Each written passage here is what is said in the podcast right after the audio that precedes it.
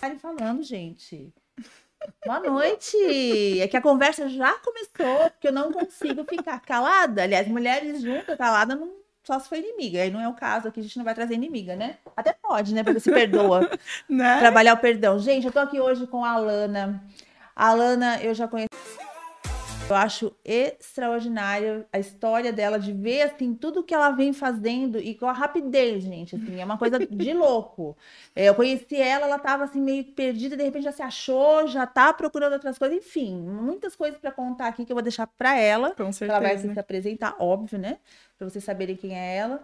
E vamos compartilhar aí essas experiências aí para servir de inspiração aí para algumas de vocês que de repente eu fico pensando, sabe, no que se apresenta primeiro, que aí eu já Tá. quero, né, começar no negócio. Bom, meu nome é Alana, como tu já disse, eu trabalho com marketing digital faz Não, e que nome de artista que você tem, Alana né? Kern. Kern, gente. É Alana Kern. E detalhe, tá? O meu nome completo é Alana Kern de Dutra Coria. E aí, normalmente se registra o sobrenome da mãe, o sobrenome do pai e o nome. E o meu pai quis fazer uma homenagem para a mãe da minha mãe. Então, Alana Kern é como se fosse Maria Luísa. O Kern é nome, apesar de ser o sobrenome da minha avó. Mas de que origem? Alemã. Então, Dutra é da minha mãe, Coria do meu pai e Alana Kern. Alemão adora um K, né? Meu marido também, Wilhelm Alexander Schätzler. Aí a gente já abrevia, né? Alana K, o K, tá Sim. tudo certo. Não, mas bacana essa história. Então, Alana Kern tem história, acho que por isso também que ele tem força, né? Mas é teu pai e tua mãe que são descendentes de alemães ou só sua mãe? Não, a minha mãe. E aí, a minha mãe também não tem Kern no nome. É a minha avó, a mãe dela, que tem o Kern. E tanto eu quanto minha irmã somos Alana Kern e Ariane Kern por causa disso. Então, registrado, no registro ali mesmo, na certidão, o Kern é como se fosse um nome, não um sobrenome. Entendi. Mas é o sobrenome da nossa avó. Faz sentido, né? Né? E você é de Florianópolis mesmo? Não, De onde você veio, Alana? sou do mundo. Ah!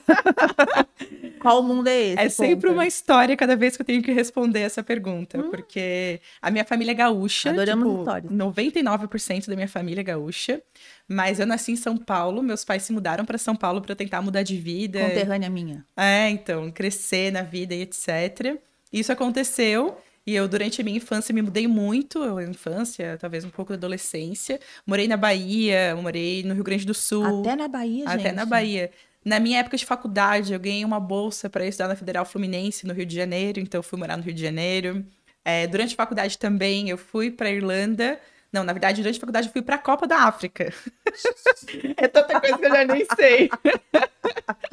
Durante a Caramba. faculdade, eu fui para a Copa na África, fiquei dois meses lá. E quando eu terminei a faculdade, aí eu fui para Irlanda e fiquei seis meses morando lá também. Então, Faculdade de quê?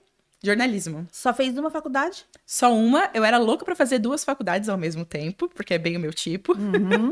É, faz, combinaria, né? Só que daí meu pai começou a dizer que não, não faz sentido, tem que focar numa, nananã. E meu pai sempre foi um guru pra mim, assim, sabe? Uhum. Então, tipo assim, o que eu queria fazer, eu perguntava pra ele, se ele dissesse sim, eu fazia, se ele dissesse não, eu não fazia. Até foi um processo um pouco difícil pra mim me libertar disso e entrar na fase adulta realmente, né? Tomar que tu toma decisões. as suas próprias decisões e segue na vida e faz o do teu jeito e não do jeito dos teus pais, né? Mas por muito tempo foi assim, e nessa época ele me disse, filha, você tem que focar em uma coisa, seja a administração que eu queria fazer ZAG, né, na Uhum. UDESC, ou jornalismo, uma coisa você tem que focar. E aí deixei de lado a ZAG e fui para o jornalismo.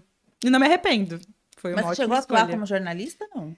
Durante a minha faculdade, o meu grande objetivo era eu me testar em todas as áreas que o jornalismo me possibilitava. É, quando eu fui escolher a minha profissão também, a minha família é muito do direito, né? Então tem, tipo, advogado, juiz, desembargador, tem de tudo quanto é tipo. E eles já me viam como promotora. Eita. Então não era nem, não era nem o direito que eles já me viam, já me viam como promotora. Sim. Já estavam criando a sua carreira. Exato. E aí, quando eu disse que eu queria fazer jornalismo, eu lembro muito, assim, rolou reunião de família e minha mãe dizendo que direito tem um leque de opções que o jornalismo não ia me dar. Hoje, depois de fazer jornalismo, de entender as dificuldades, né, dessa área, eu entendo que minha mãe quis me alertar naquela época. Mas naquela época eu não entendia nada. eu achava, É. não, eu quero fazer jornalismo e pronto. E já que essa é uma área que, no meu ponto de vista, me dava um leque de opções, eu resolvi me testar nesses diferentes leques de opções, né? Então, eu trabalhei com assessoria de imprensa, trabalhei em rádio, trabalhei em TV, escrevi para jornal impresso, trabalhei com marketing digital naquela época também, escrevi para jornal web. Então, tudo que eu podia me testar dentro do jornalismo, esse era meu objetivo durante a faculdade, descobrir o que, que eu queria fazer e qual área que eu queria seguir. E eu entrei no jornalismo muito querendo compartilhar histórias, sabe? É, trazer para o mundo histórias que as pessoas não conheciam, que, de pessoas que não eram vistas, mas que eram muito importantes.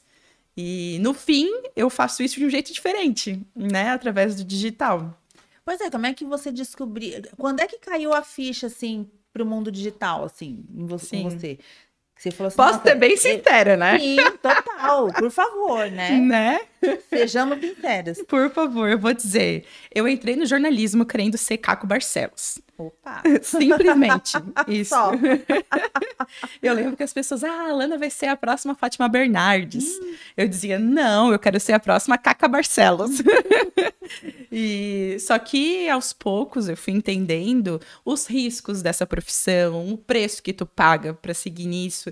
Então, no começo da faculdade, eu fui numa palestra da Sônia Bride, por exemplo, que ela dizia que ela estava indo numa viagem de família dentro do aeroporto e aí ela recebeu uma notícia dizendo que ela tinha que deixar as férias dela de lado porque ela tinha que cobrir uma matéria, sei lá onde. Uhum. Naquela época eu achei aquilo lindo. Uhum. Mas quando os anos se passaram, eu fui percebendo que aquilo não era um preço que eu queria pagar para seguir naquela profissão, assim, sabe? E é uma escolha, né? Tu tem que escolher. Exato, e é uma escolha. E quando eu olhei para minha vida, na verdade a minha vida era trabalho. Eu tava o tempo inteiro trabalhando. Quantos anos você tinha nessa época, mais ou menos? Uf, foi no final da faculdade que realmente me caiu essa ficha. E eu me formei em 2011, então eu tinha lá meus, sei lá, 11, 22 anos, por aí. É, e aí eu comecei a me tocar que era Páscoa eu estava trabalhando, era domingo à noite eu estava trabalhando, sabe? A minha família estava reunida e eu estava trabalhando. E eu vi que aquilo não fazia mais sentido para mim, assim, sabe? Sem falar que financeiramente eu já não estava não estava vendo perspectivas disso. Uhum. Então eu vi no marketing digital a possibilidade de eu trabalhar numa área que, sim, já naquela época tinha muita perspectiva, que eu poderia colocar em prática os meus conhecimentos de, de comunicação, né, de produzir conteúdo e fazer isso de uma forma que eu tivesse uma qualidade de vida que para mim era importante. Então, foi um meio do caminho perfeito, na verdade, assim. E naquela época os jornalistas não eram, não seguiam muito esse caminho. Uhum. Então eu fui meio que a ovelha negra da família, assim, sabe? Uhum.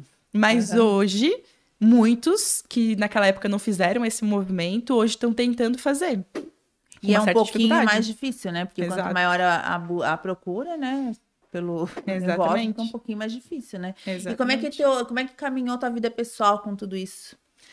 Ah, então. Junto, longe, que meus, jeito. Meus amigos brincam comigo que a vida da Lana é uma novela.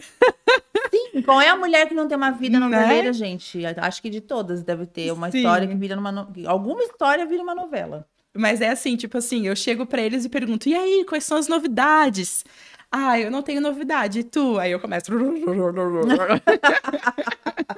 Mas é bom, né? Sempre tem mil novidades. Chamei a pessoa certa aqui, então, hoje. Sim. Bora contar tudo. Então, a minha vida pessoal, de certa forma, sempre caminhou muito com a minha vida profissional, sabe? Durante a faculdade, meu sonho era encontrar o, o, talvez o Paulo Zero lá, né? Que é o cinegrafista, o meu cinegrafista, digamos assim. Então, eu sonhava que na minha profissão eu ia encontrar o homem da minha vida, digamos assim, para me acompanhar na vida no, no, mundo pessoal e no mundo profissional, profissional. também, uhum. né? Isso não aconteceu. Não. Na faculdade de jornalismo tem um monte de mulher e um monte de homem que não gosta de mulher. Aí fica complicado. Né? Aí fica um pouco complicado. Não que exista só isso, né? Tá. Tem de tudo, mas, mas basicamente. Enfim. Exato. E então eu acabei seguindo minha vida e encontrei um, uma pessoa que foi meu marido e que a gente casou, teve filho, montamos empresa Conheceu juntos. ele aonde? Num posto de gasolina. Como é que foi isso, gente? Não, porque imagina, era, era um Sabe, momento era um posto você Ipiranga. conhecer alguém ou você não, tinha encanado? Nem lembro direito, na verdade. Mas provavelmente não, assim. E a gente brincava muito na época que, ah, É, é, tá procurando amor? No Posto Ipiranga tem. que era propaganda, né? Que uhum. tudo no Posto Ipiranga tem. E foi no Posto Ipiranga que a gente se conheceu. E três meses depois, a gente comprou apartamento juntos, montamos nossa empresa juntos, fomos morar juntos e começamos. Que empresa foi essa? A Du, o nome da, Era da também na, na área do. Ele também trabalhava com marketing Ele, digital? desenvolvedor, trabalhar na parte tecnológica e eu na parte de marketing digital. Então não deixou de ser um cinegrafista, né, de, né? Não era um cinegrafista, Modo mas... Falar. Tipo assim, né? ele estava ali dentro da tua Sim. área ali. Sim, hum. com certeza. E ele entendia de vídeo também, entendia de um monte de coisa. Sim, cachorro, era... você pediu, Deus mandou. Exato, exatamente, mandou. E aí? E aí eu vou dizer que foi uma das épocas assim que hum, eu curtia muito a minha vida profissional e pessoal juntas, assim, que eu de certa forma estava vivendo o que eu achava que era o meu conto de fadas. Ele me pediu em casamento na Disney, inclusive. Ah, gente. É. Que chato. Aí assim você imaginar. Eu imaginando, na verdade. eu dando uma forcinha para isso acontecer. né? Eu tava fazendo um curso lá em Orlando. Hum. E aí eu falei, nossa, não tenho como estar tá aqui sem estar junto, assim, sabe? E aí, em cima da hora, ele comprou a passagem, foi para lá e aí acabou acontecendo tudo. Foi bem legal, foi bem legal. Aí eu engravidei e depois o drama começou a acontecer. ele saiu de casa quando eu tava com sete meses de gestação.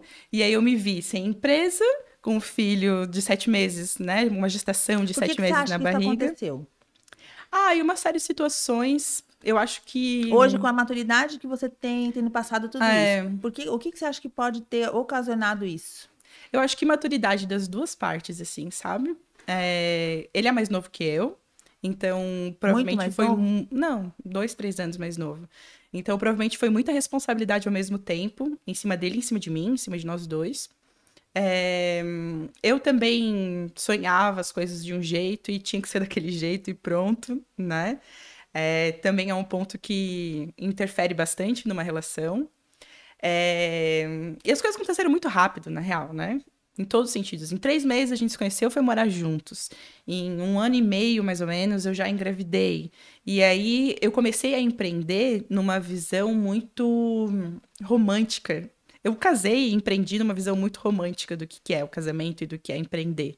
Uhum. Né? E eu lembro muito que nessa mesma época que eu estava em Orlando fazendo um curso, a gente estava com uma exposição na, no RD Summit, que é um evento da RD, da empresa que eu trabalhava, que eu saí de lá para empreender, e que é um puta de um evento. Só que a gente não tinha estrutura nenhuma para ser patrocinador da RD Summit naquele momento. Só que eu deixei me levar pelo ego ah, e falei: vou ser patrocinadora do RD Summit. Investi uma grana gigante no evento. É, e ainda por cima recebi um convite para ir para Orlando na época do evento, então não estava presente no evento, deixei a equipe ali dentro tomando frente disso. E aí começou, não, não que isso seja que tenha começado, né? Mas esse foi um dos motivos que as coisas começaram. Estupins, um dos estupins, você acredita? É, exato. Porque quando a gente trabalha junto com o marido, pelo menos na minha experiência, não uhum. tô dizendo que é o que acontece com todo mundo, mas as coisas acabam se misturando muito. Difícil né? separar, não A gente como. trabalhava dentro de casa, por uhum. exemplo. Uhum. Então aquela coisa assim, de ah, dentro de casa não se fala de trabalho. Difícil. não existia. Nossa, a gente já ouviu esse conselho várias vezes. Daqui. É. Não conseguimos. Pra uma ainda pessoa... mais quando a mulher é acelerada, né? É. Ela quer resolver as coisas. Ai, complicado. Exato. Eu sou uma péssima dona de casa. Oh, Até hoje. então, tipo assim, ele ainda ficava responsável pelas coisas de casa, assim. Eu fazia uma coisa ou outra, mas ele era o... Uma inversão ali de, é. de valores, vamos dizer assim. Exato, exato. Então, acho que tem uma série de situações. Mas acontecia ali. de forma natural, porque assim, ó, esses dias eu tava aqui conversando com a Ildiane, uhum. do SBT. A história dela com o marido dela é algo muito parecido, hum, não é igual, mas assim, nesse sentido de que ela é a que trabalha fora e ele é o que fica. Ele, é, ele saiu do trabalho dele, né? Largou o emprego para ficar em casa cuidando das filhas Legal. e da casa, porque eles tiveram gêmeos. Em alguns casos a, a coisa acontece, Sim. né? E outros a gente não entende muito por, bem por que que não. Mas talvez porque realmente eu acho que essa questão de quando as coisas têm que ser, né? É, eu não acho que esse tenha sido o ponto, assim, sabe? Uhum. Ou talvez sim, não sei. Mas eu vejo que quando realmente acontece de um jeito natural, isso não é um grande problema, Uhum. né? Eu vejo que hoje a mulher está ocupando um papel na sociedade que muitas vezes nem a mulher sabe qual é esse papel. E não existe uma fórmula mágica. Ai, Que, tipo assim, o papel da mulher é esse em todos os casos. Ou o papel do homem é esse em todos os casos, sabe? Eu acho que existe muito. Tu se encontrares dentro do teu trabalho, dentro da tua vida pessoal, dentro de tudo, né? É, já tive relacionamentos em que eu realmente ocupava o papel da mulher, entre aspas, da situação, né? Da relação. E tentei fazer o trabalho de casa, tentei cozinhar, tentei fazer um monte de coisa que foi meu relacionamento depois dele. Porque você, no fundo, no fundo, deve ter ficado se culpando. Sim, com certeza. Tentando buscar um motivo. A gente sempre pensa mania, né? Já, o que, que eu fiz de errado? né? Eu penso que eu sempre posso melhorar. Sempre, sabe? Todo mundo, né? Exato. Então, tipo, errei nesse primeiro relacionamento, vamos ver no segundo. Como é que vai ser? E tentei ocupar esse papel de dona de casa, de cuidar do meu filho, cuidar do filho dele, cuidar dele de um jeito mais do que, do que as pessoas dizem que é ser mulher. Não deu certo. Porque você forçou uma situação, de Forcei uma repente. situação que uma não é natureza, natural pra né? Uma natureza, forçou a natureza. Exato, exato. Então, enfim, a minha vida pessoal é uma novela, dá pra escrever um monte de coisa, e no meio disso tudo ainda tem a criação de um filho, né? Que Então, não é nada fácil. Exato. Num relacionamento que a gente, por exemplo, quando ele, quando eu tava grávida, né? A gente terminou numa situação que não foi muito legal, então a gente teve muitas dificuldades no nosso relacionamento e tem até hoje. Mas eu digo com muito orgulho que a gente tá num momento completamente diferente das nossas vidas, assim, sabe? Então a gente tem as nossas dificuldades, tem os nossos perrengues, mas a gente realmente tem uma guarda compartilhada. Ai, que Sabe? bom, que bom isso. Sim, com Essa certeza. preocupação de, independente do relacionamento de vocês, oferecerem teu, pro filho Sim. de vocês o melhor que ele Sim. precisa, né? Com certeza. E eu lembro que naquela época eu só fechava os olhos e dizia: eu não coloquei filho no mundo pra não ter contato com o pai. Porque pra mim, aquilo de ver um final de semana sim, um final de semana não. Ainda mais você que era super grudada com seu pai, né? Deve ter sido muito estranho tudo isso, né? Viver algo totalmente, uma realidade completamente Sim. diferente da sua, né? Com É certeza. uma referência que você tinha totalmente diferente do que você acabou vivendo com Sim. o teu filho. Óbvio, não tem como aceitar, né? Sim, com certeza. Então, pra mim, em momento algum, eu me posicionei diante do meu filho como: eu sou tua mãe, e por ser tua mãe, eu sou mais importante que teu pai. Hum, Sabe? maturidade. né? Exato. Porque tem mulheres que. Confesso que tinha momentos que eu queria era descascar o pai dele pra ele, Sim, a gente Né? acredito. Uhum. né? Mas a gente respira. Somos humanos, né? Hum, Não somos perfeitos. Enfim, né? Estamos aqui para aprender. Exato. Respira. Toma um chá, que Toma um esfriado. chazinho. Vou tomar. Já deve estar frio. Tá uma delícia. É bom pra esquentar minha mão também. Ai, vai estar um friozinho, gente. Meu Né? Deus. Enfim. Mas, é, uma coisa que eu vejo muitas mães fazendo, né? Que é achando que o filho não precisa ter contato com o pai. E até recentemente eu e ele fomos na escolinha do Pedro, nosso filho, porque ele não tá querendo ir pra escola, etc. E a gente conversou bastante com a orientadora sobre isso, da importância da presença do pai na Sim. vida do filho também, né? E ela comentou que a guarda compartilhada é o melhor para a criança, mas é muito difícil para os pais, para os adultos, né? Mas que a gente estava ali no caminho tentando o melhor para o nosso filho, não necessariamente para a gente, né? Então, os próximos passos, o que vai acontecer, não sei, porque metade da galera tá dizendo, Alana, pega a guarda pra ti. Mas eu não vejo esse como o melhor caminho, então a gente vai dançando conforme a música, né? Ele tá com quantos anos, teu filho? Cinco. Acabou de fazer cinco anos. É, e, e criança é aquela coisa, né? A percepção deles do mundo é completamente diferente da nossa. Né? Eles entendem as coisas de maneira. Eles não têm o filtro, né? Não. Que a gente tem, já que a gente criou, né? Estão adquirindo, enfim, né? E essa pandemia também, né? Que acabou trazendo tantas coisas assim Sim. à tona, né? Inclusive é uma das coisas que eu tava comentando hoje quando eu tava divulgando aqui o Stories, né? É, quantas pessoas. Eu sei que isso também aconteceram, aconteceu com os homens, mas como o assunto aqui é voltado para as mulheres, estamos falando Sim. de mulheres, né? Quantas mulheres, inclusive assim, digo, acho que mais as mais velhas, principalmente, né, que estavam habituadas com lojas físicas e o contato direto com o cliente perderam isso, né? Não puderam sustentar os seus negócios. Sim. De repente elas começaram a ver que existe sim um mundo digital cada vez mais aflorado e isso já vem, né, de muito tempo aí, mas é difícil para o pessoal que é mais velho às vezes assimilar e, e encarar, né? Imagina, a pandemia veio no momento em que ninguém esperava, então obrigou as pessoas a olharem para isso. Ninguém queria olhar para isso. Sim. Todo mundo na zona de conforto, né? Então, tirou todo mundo da zona de conforto. E eu, e eu tive é, conversa com várias clientes, né? Algumas delas muito assim, perdidas, sem saber o que fazer. Por exemplo, ah, eu tenho, tenho uma loja de roupa, acabou o movimento, já me falaram para ir para o online, mas eu não sei por onde começar, não sei o que fazer. Então, assim, como que você vê tudo isso? Assim, o que, que como que é? Faz uma reflexão breve Sim. de tudo isso em relação a, a o pós-pandemia diante de todo esse cenário que a gente vem vivendo já de digital crescendo, Sim. pessoas que não. Entendeu, né? Aham, uhum, entendi. É. Eu vejo assim que uma habilidade de uma pessoa que trabalha com tecnologia e com marketing digital que é fundamental é a habilidade de o tempo inteiro estar aprendendo. Né? Então, eu tenho 13 anos de experiência na área, mas isso não quer dizer que eu saiba tudo, entende? Porque a todo momento as coisas estão mudando. Então, um profissional que já está acostumado com isso, a pandemia, claro, óbvio, a pandemia impactou todo mundo, não é esse o ponto. Mas quem já está acostumado com isso, de certa forma, já está acostumado a viver essa instabilidade, uhum. né? E isso, de certa forma, também traz uma vantagem. E o mundo do empreendedorismo, o mundo do empreendedor também deveria ser isso, no meu ponto de vista, né? Uhum. Então, não tem, ao menos no meu conhecimento, como tu fez, fez, a faculdade ou começou a trabalhar em alguma coisa e tu começou a fazer aquilo, vai passar 20 anos da tua vida e tu vai continuar fazendo as coisas exatamente iguais do que estava fazendo há 20 anos. Não tem como. Não dá. Não dá. E também passa pelo ponto de tu não só fazer as coisas de um jeito diferente, ou talvez tu te questionar se aquilo tá fazendo sentido para ti. E se não tá fazendo sentido para ti, o que tu pode fazer que faz sentido hoje para você, né? Então eu por muito tempo na minha carreira me prendi ao jornalismo, por exemplo.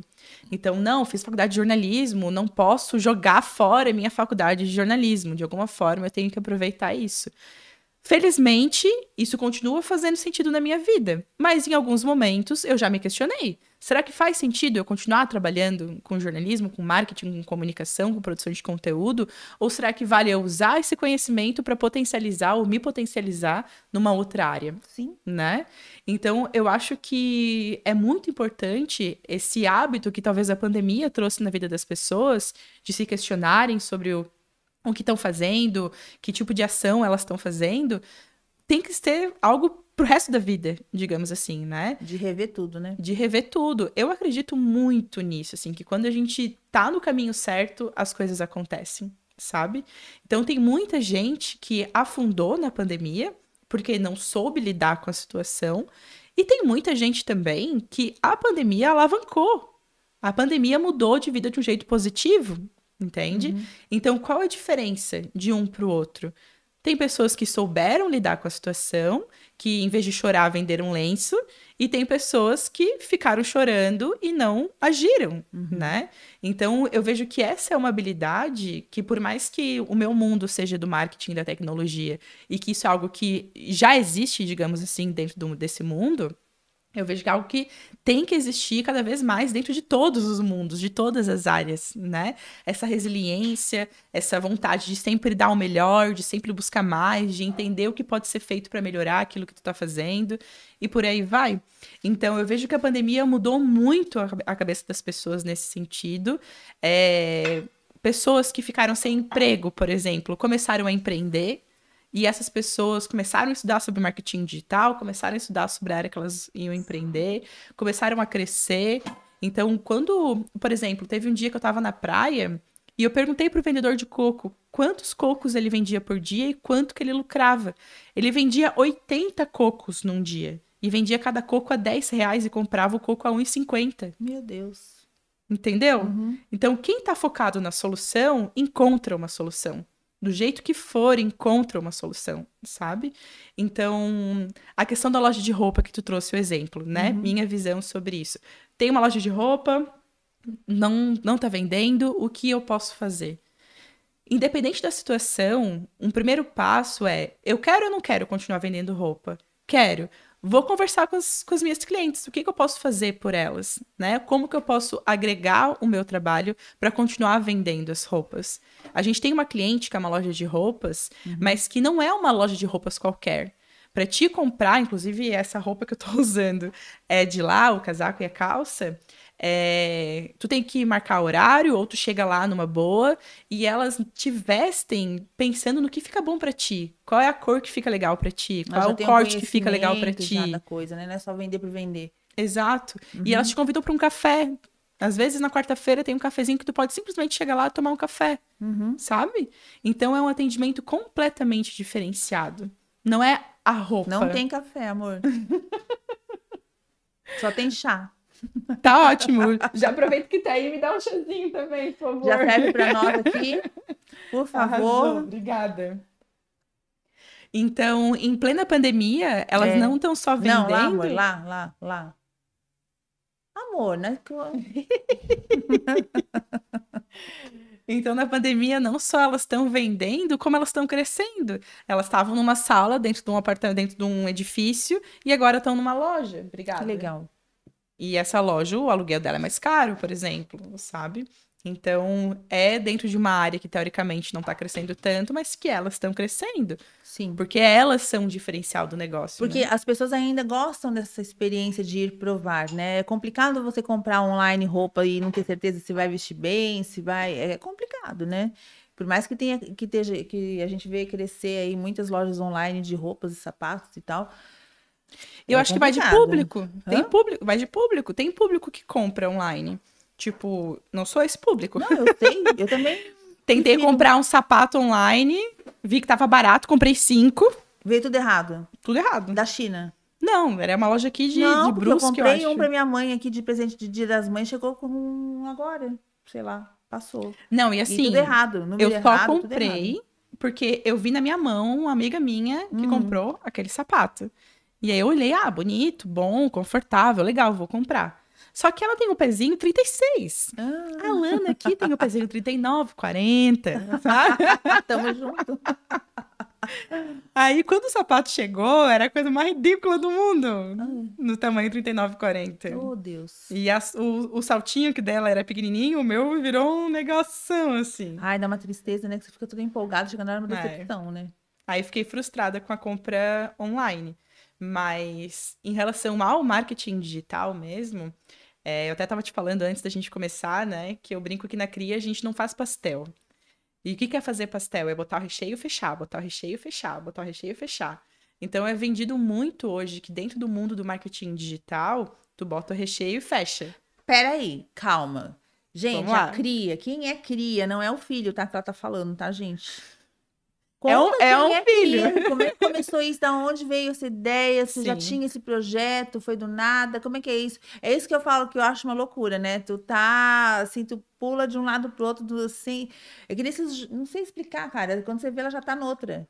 Não é noutra, a coisa já evoluiu, já foi para outro patamar, e aí quando você tá começando a entender aqui, já foi lá, e é muito rápido. Me conta isso. Como é que é isso? Como é que a Lana funciona nesse, nesse, nesse quesito? Eu estou tentando desacelerar minha vida, hum. mas confesso que é algo muito difícil para mim. Ainda mais porque o que você faz exige uma certa aceleração, né? É, Vamos combinar. Exato. Mas a cria, na verdade, nasceu junto com a minha cria, o meu filho. Hum. E só que naquela época eu tinha saído de uma empresa que eu já contei um pouco para vocês, que eu montei a empresa com meu ex, né? A gente tinha montado equipe e de certa forma essa experiência me traumatizou em relação à equipe. E aí eu resolvi então que eu ia montar a cria e que na verdade a cria seria a Lana. Então, durante talvez quatro anos, quatro anos e pouco, a cria foi a Lana antes da pandemia, no começo de 2019, né? Nem sei quando a pandemia começou. Menina, a gente até esquece, né? É, Mas foi então, 2019. Foi 2019, né? Final de 2019, comecinho de 2020. É, março de 2020, então. É. Não. Ah, sei lá. Quando é que começou... começou em dezembro lá na China, a gente sabe. É, né? eu sei que no Brasil, aqui em foi Floripa, em as coisas fecharam, tipo, 16 de março, é, alguma coisa assim. Por aí. E eu sei que no começo do ano, desse ano, eu comecei a movimentação de procurar emprego CLT porque eu não queria mais empreender sozinha. Me sentia sozinha, queria equipe, queria crescer na equipe, né? E o caminho era ou contratar pessoas ou procurar emprego CLT. Naquela época eu descobri, descobri não, decidi que CLT seria o caminho. Isso antes da pandemia, né? Isso antes da pandemia. Postei no meu Instagram é, que eu tava fazendo esse movimento. 30 minutos depois eu tinha cinco entrevistas de emprego agendadas. Daí eu fiquei aqui, né? Me achando, né? Me achando. E só que no fim das contas, muitas delas não deram certo, mas uma deu certo, uma foi uma baita de uma experiência, fiquei super empolgada. E aí, falaram que então, dia, sei lá, 15 de março, eu iria começar a trabalhar com eles. O trabalho era para eu viajar o Brasil, né? Tá ali em contato pessoalmente com as pessoas, nada, nada. Coisa que você não gosta. Coisa que eu adoro, que eu tava feliz da vida. Mas, porém, entretanto, todavia. Contudo. Tinha uma pandemia no meio do caminho. O meu trabalho CLT começou dia 15 de março. Hoje. Dia 16 de março, digamos assim, tudo fechou. Fecharam-se as portas. Fecharam-se as portas. e aí ali eu falei. Pi! o que que eu faço oh, da minha vida agora, né? E aí, deixei rolar. Fiquei uns dois meses cozinhando, costurando, sabe? Tipo. Se voltou para si, né? Tipo, vamos ver o que, que, que, que rola. Quem sou eu? Exato. Também, ó, tu entrou nessa. É, verdade. Deixa eu me re resgatar aqui, que eu acho que tá, né? O é, recado exato. deve ser esse. E aí, nessa época eu continuei dando aula de marketing digital. Um aluno meu me chamou para conversar e me chamou para ficar à frente da agência em que ele era o dono. Fiquei super feliz com a oportunidade, mas quando eu entrei lá dentro, eu vi que não era por ali o caminho, assim, sabe? E aquela foi uma puta de uma experiência também para eu me empoderar quanto gestora de equipe. Porque eu achava que era muito difícil, digamos assim, que eu não, não sabia, que eu não tinha como, que eu não ia conseguir lidar com aquilo. E ali eu vi que era mais fácil do que eu imaginava. Não que seja fácil lidar com pessoas. Mas você viu que você tinha todas as ferramentas nas mãos, só Exato. não estava sabendo usar, né? Exato. E aí saí de lá e voltei com força total na cria. É, isso aconteceu em dezembro do ano passado. E eu tava te contando também antes, né, que a gente começou, eu comecei esse movimento, contratei pessoas para trabalharem junto comigo.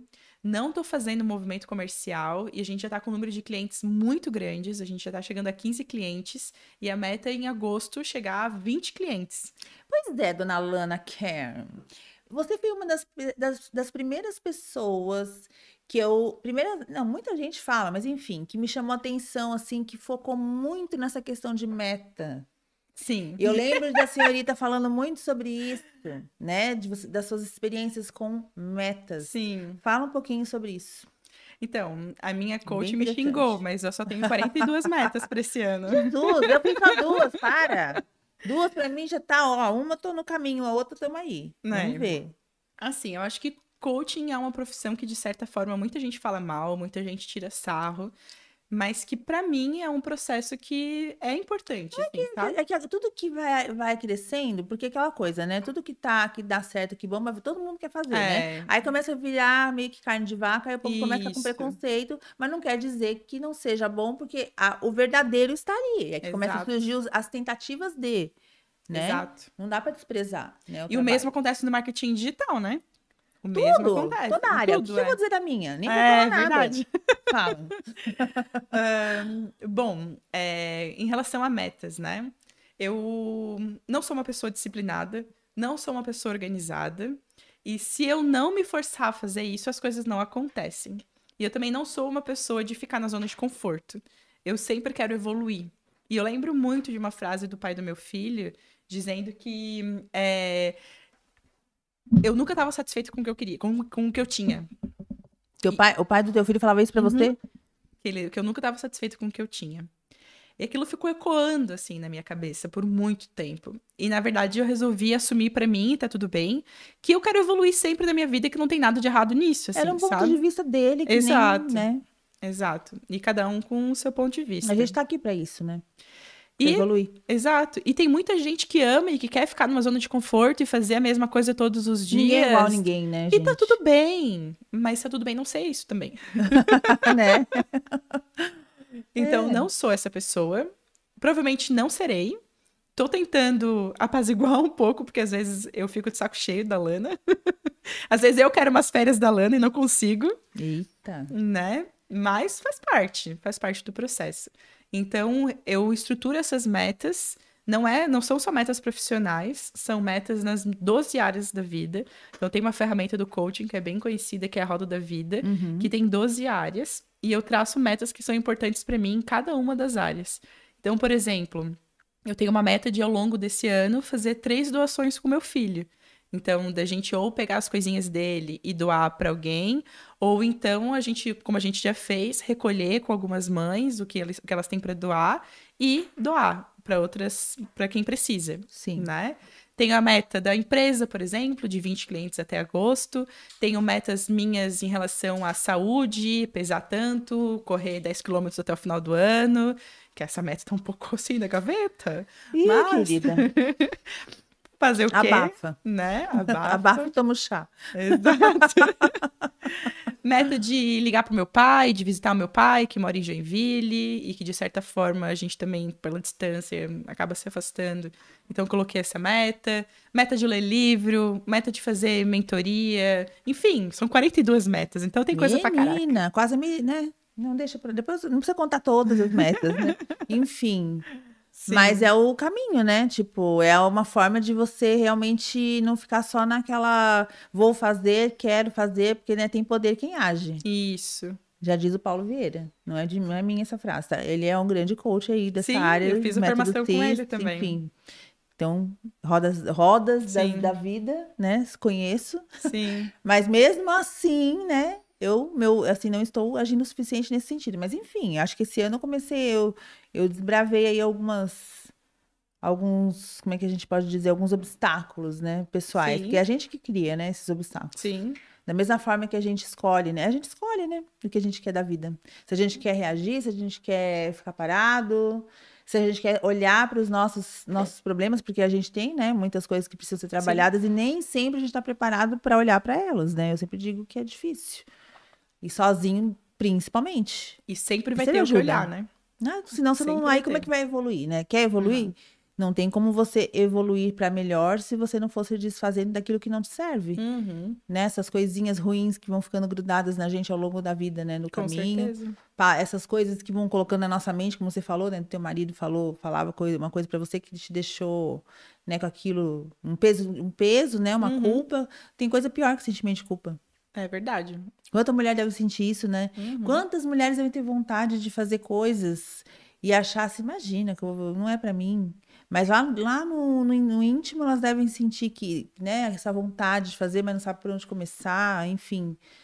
Como é que você tá hoje em relação a tudo, todo esse caminho que você trilhou e agora com o que você tem hoje? Como é que Aí eu te perguntei aquela hora, né? Como é que tá a tua vida pessoal caminhando com Sim. isso? Hoje ela caminha de que forma? O que que você aprendeu? O que que você planeja para o futuro? Sim.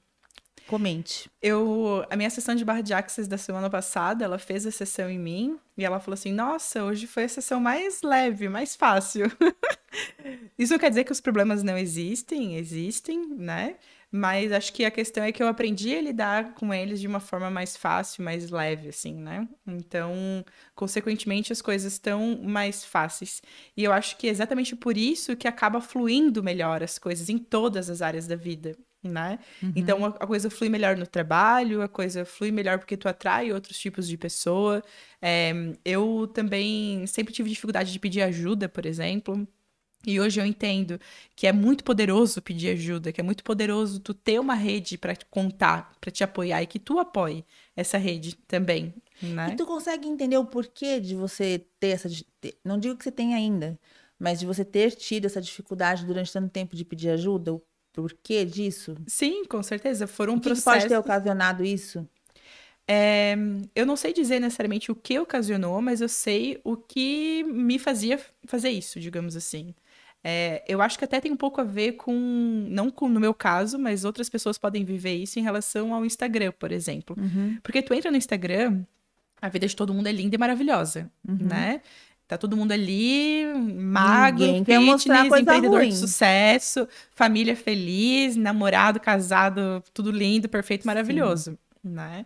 Então, na minha percepção, eu achava que se eu fosse um pouco diferente disso, as pessoas não iam me aceitar, as pessoas não iam querer, eu não podia dar trabalho, digamos assim, sabe? Então, para eu ter amigos, para eu ter pessoas, para eu não ficar sozinha, eu tinha que ser. É... Não tinha que dar trabalho, eu tinha que ser alguém que agregasse na vida das pessoas, entende? Então, por causa disso, muitas vezes eu não pedi ajuda, porque pedir ajuda, naquela época, no meu ponto de vista, era sinônimo de fraqueza e de, é, de certa forma, pedir alguma coisa que talvez eu estava envolvido com as coisas deles e eu ia dar trabalho e não queria um, eu queria mais aquela chata lá que fica pedindo as coisas, era o que passava na minha cabeça. Olha só. Hoje em dia, não vou dizer que eu tô 100% curada disso, digamos assim. Tem a ver com a inteligência emocional. Já é. sei. Estou aprendendo muito aqui nesses podcasts. Sim, exatamente. São pensamentos que a gente constrói baseados uhum. em experiências vividas na infância Isso. ou adolescência, que geram na gente essa expectativa. Exato. Que até a gente tem um exemplo, assim, de uma mesma situação, é a pessoa poder pensar várias coisas em relação àquilo. Desde algo muito negativo uhum. a algo muito uhum. positivo. Com certeza. Tudo baseado nas experiências que ela já viveu. É muito louco, né? Sim. Aí você vai se aprofundar. Aí eu fico pensando, pô, a Alana fazendo mil coisas aí pra trabalhar. Você não tá ficando doida com isso, não? Porque mexe com tudo, né? Mexe. É, já fiquei, tá? Eu fiz é. um processo que foi um processo em grupo, que não era algo específico para mim, e que eu tive essa sensação, que eu saí de lá mais perdida do que quando eu entrei, tipo digamos assim. Ai, não assim. quero mais saber de nada disso. É, tipo Dá assim, vontade, ah, né? o que, que eu faço agora com essas informações todas, né? E também acho que isso é algo que acontece muito com as pessoas que fazem curso, curso, curso, curso, curso, curso, curso, e agora como que eu vou colocar em prática tudo isso que eu aprendi, né? Então eu vejo que sim, cursos são importantes, mentorias em grupo são importantes, mas a gente também tem que ter o um momento de olhar para a gente, para o nosso negócio, você e um profissional, né? Tipo, não é grupo, não é um curso que tu vai aprender sobre tal técnica para depois tu aplicar no teu negócio. E isso eu digo em relação ao pessoal, em relação ao profissional, em relação ao aprendizado profissional de alguma coisa que tu queiras aprender e etc. Então, o que foi um, uma mudança de chaves nesse sentido para mim foi o momento em que eu usei todo esse conhecimento de cursos que eu já tinha feito para fazer coisas específicas para mim, uhum. eu e o profissional. E trazendo um pouco para o lado profissional, do outro lado, onde eu estou ajudando outros profissionais na minha área, né? Não nessa parte, né? É, mas na parte de marketing digital, que de certa forma também trabalha com autoconhecimento. A personalidade do teu cliente, né? Tu tem que entender Exato. de uma certa forma para poder estar tá trabalhando ali, não tem? Exatamente, com certeza. Mas o que acontece? Hoje em dia tem muita gente compartilhando fórmulas mágicas, fórmulas Nossa prontas senhora. de marketing digital, de empreendedorismo. E aí, se você não conhece sobre, tu, meu Deus, baixa a cabeça e executa aquilo exatamente igual. E aí o que acontece? Mil pessoas fizeram o curso ou botaram em prática a fórmula e 10 tiveram sucesso. Mas teve as 990 que colocaram em prática e não tiveram sucesso. Eu estou dizendo que a fórmula está errada? Não, não estou dizendo que a fórmula está errada. A fórmula funciona. Ou melhor, algumas fórmulas funcionam, né? Sim. Mas a questão é que tu tem que colocar a essência do teu negócio, a tua essência, quem tu é ali, né? Então, e como é difícil isso, né? E é isso, é o difícil. Porque parece tão simples, mas não é. Sim. Por isso que você acaba tendo que entrar nesse autoconhecimento uhum. profundo, né? Com certeza. Muitas vezes, até porque a gente muda com tu certeza. sabe, né? Você me pegou num momento de Sim. crise existencial. Que a gente vai a gente vai, ah, o tempo passa, você começa a mudar os seus valores, né? Princípios dificilmente se mudam, mas às vezes, né, dependendo das, dos, das circunstâncias, acaba mudando ou agregando alguns outros, né? E tudo isso influencia muito. Você passa a ter, ter outras expectativas, outras necessidades, e aí impacta no negócio. Porque aí, se você ficar insistindo naquilo sempre, uhum. né? Você vai ficar indo contra a própria natureza. Primeiro é olhar para dentro para poder colocar para fora, né? Exato. Exato. E aí você tem que ter isso muito equilibrado em você também, né? Para uhum. poder ajudar o teu cliente a ter essa essa visão, né? Com certeza. Mas tu, tu aprende bastante também com os teus clientes, ou não? Nossa, muito. Quais são as áreas que você atende hoje, assim? São diversas, Ah, são variadas? diversas, São é bem eclético, assim, que nem você? Sim. Inclusive, já vieram com mentoria pra mim do meu negócio, dizendo, Alana, tu tens que nichar. Tem que escolher Ai, que uma área mania, e pronto. Tem muita gente no mercado aí também dizendo, tem que nichar, tem que nichar, tem que nichar, tem que nichar. Mas pra mim, hoje, não faz sentido nichar. Pode ser que lá na frente mude, mas hoje não faz sentido pra gente nichar. Então a gente trabalha com uma escola de inglês de Porto Alegre, por exemplo. Tem corretor de imóveis, tem loja de roupa, tem é, restaurante, tem gente que trabalha com serviço, por exemplo, né? É, advogada. Enfim, tem uma lista de. acho que talvez não existe nenhum cliente da mesma área, assim, sabe? Tu concorda comigo?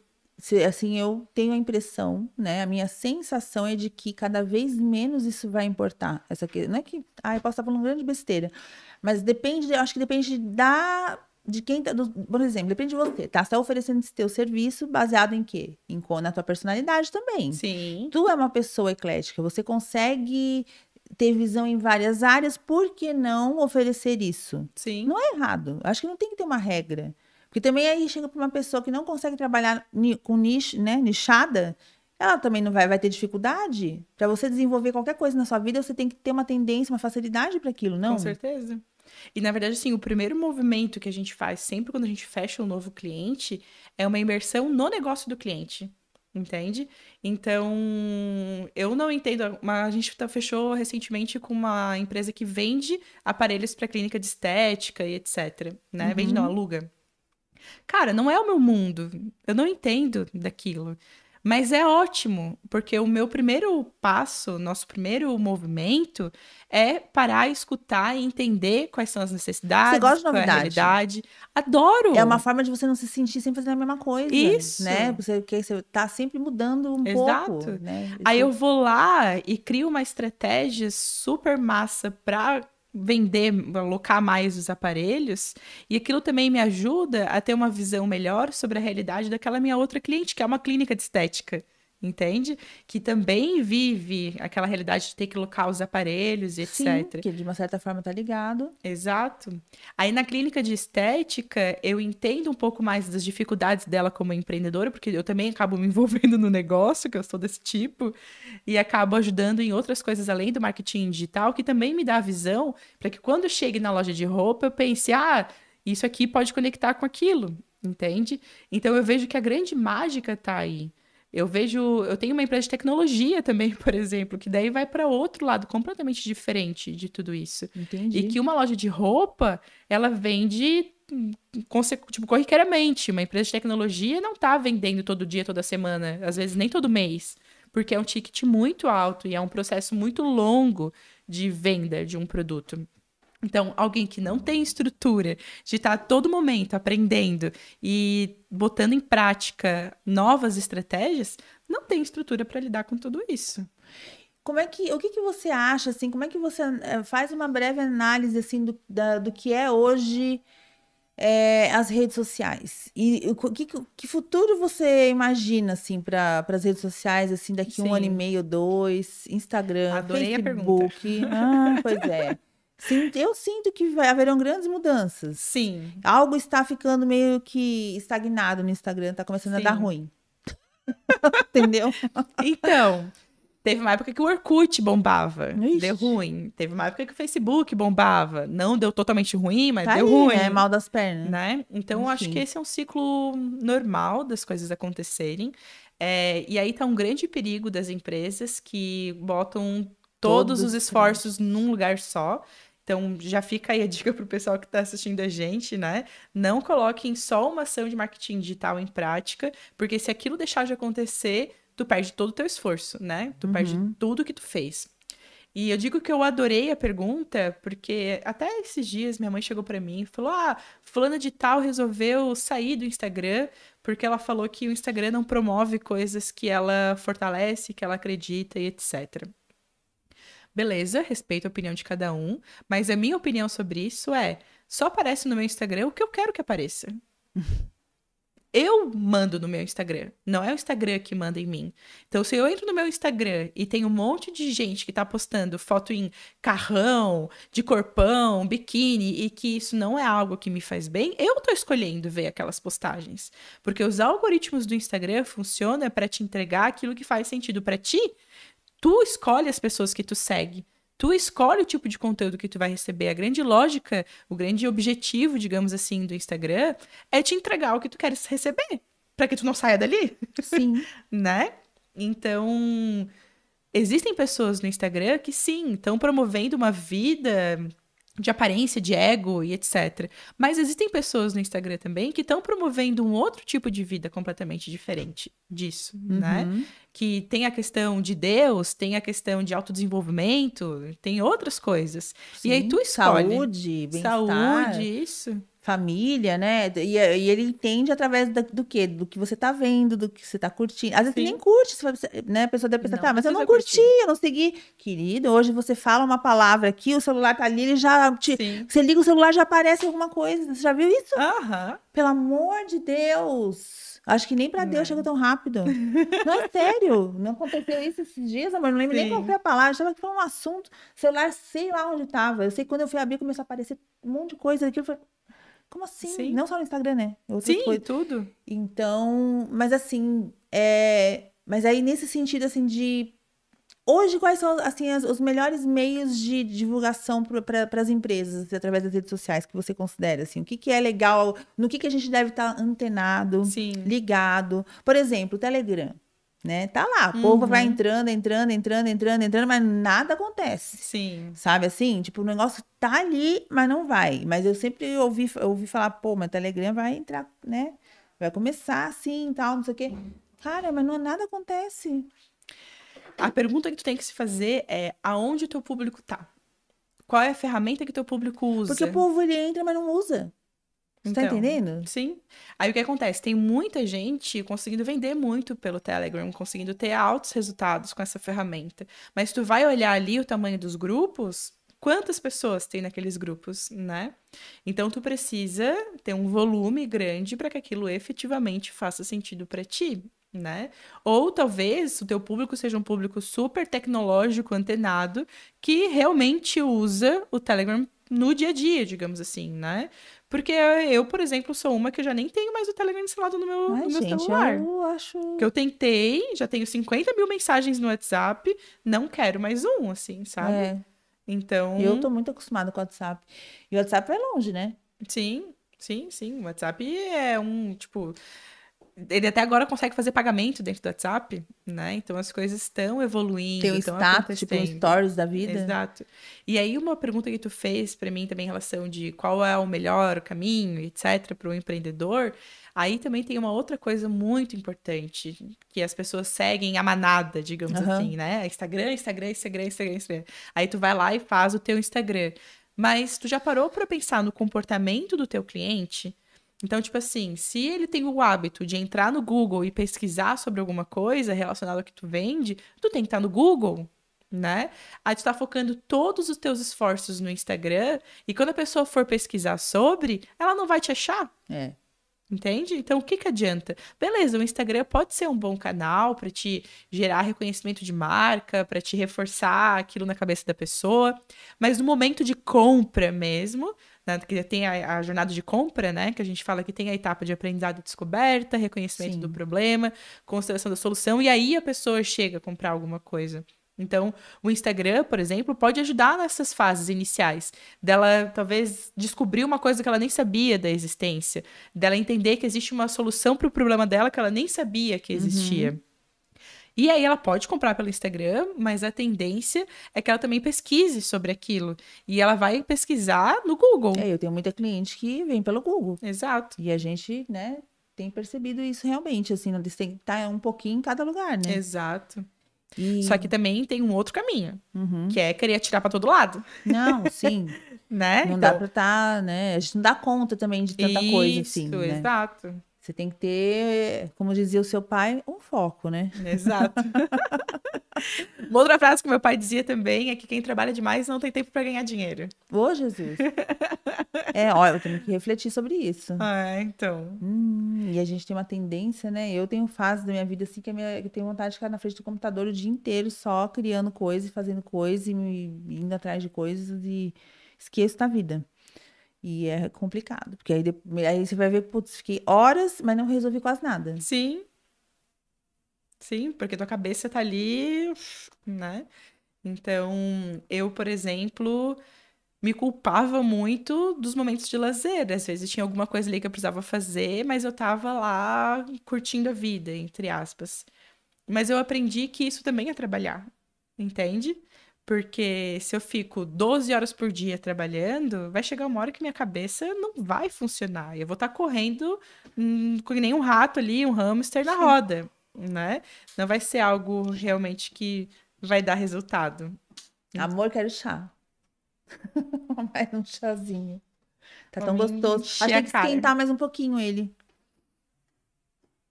Encher a cara de chá.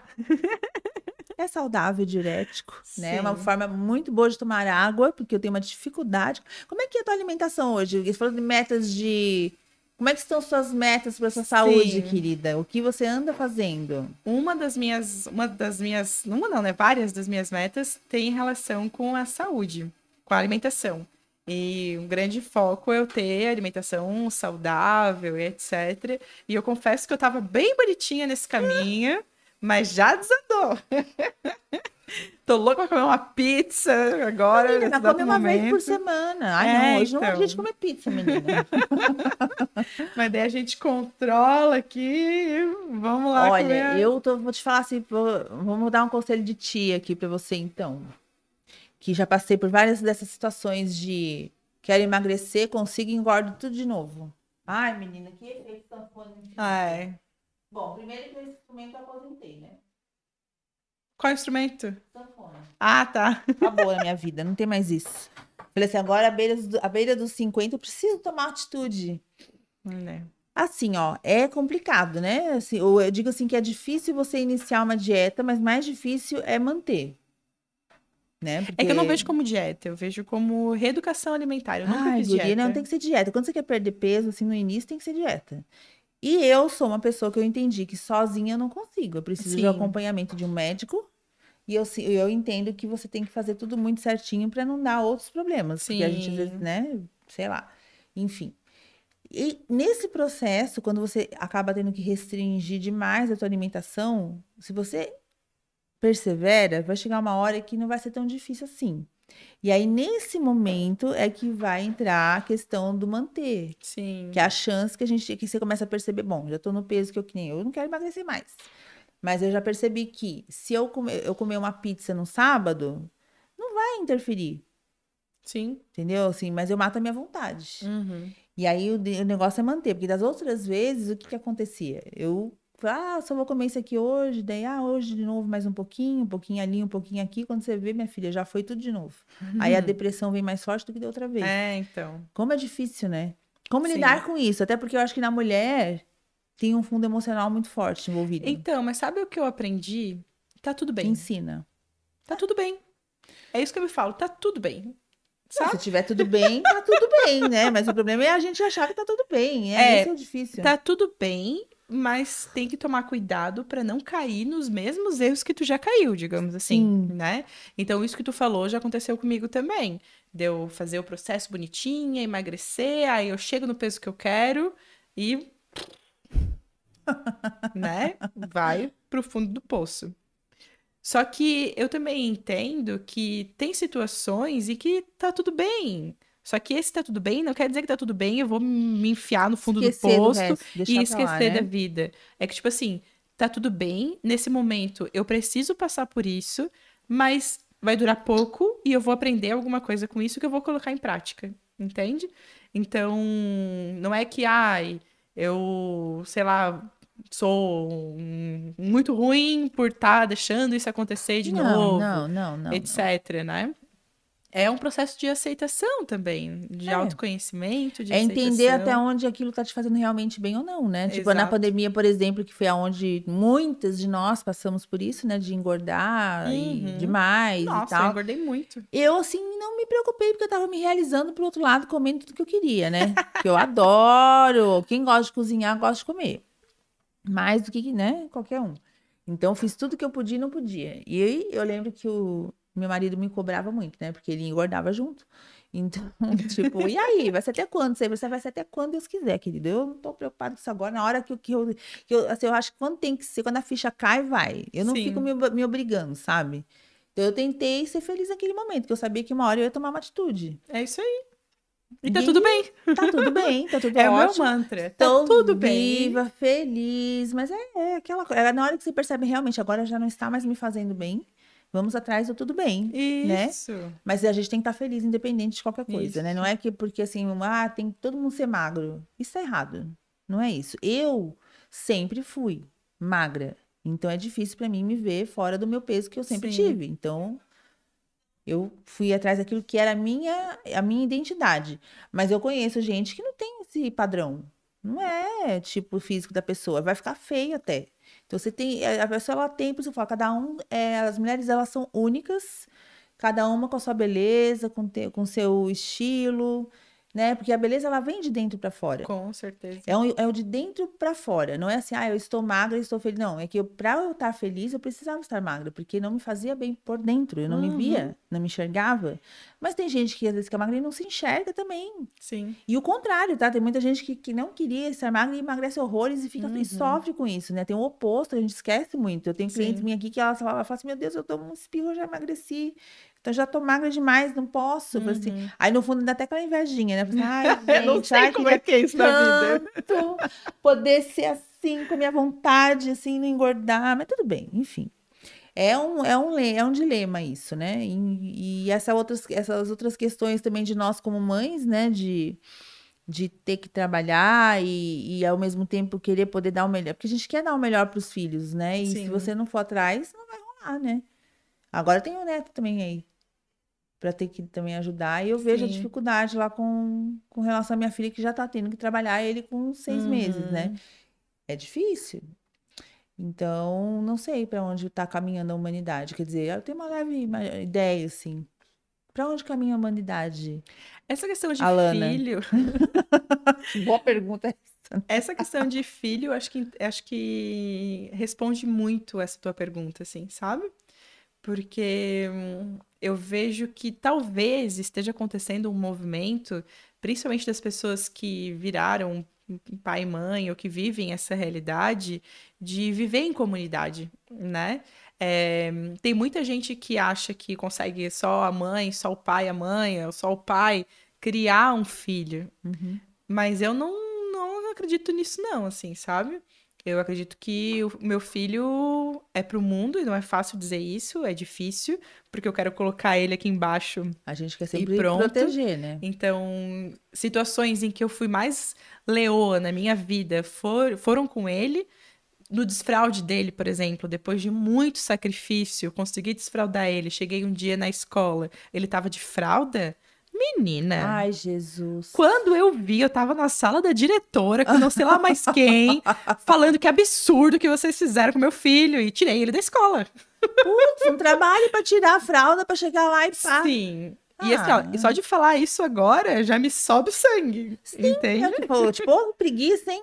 Cômodo, né? Tipo, é, tem que continuar na escola, né? O trabalho que a gente Exato. faz em casa, enfim. Mas como é que eu consegui desfraudar ele? Contando com a ajuda da minha rede, das pessoas que estão comigo, entende?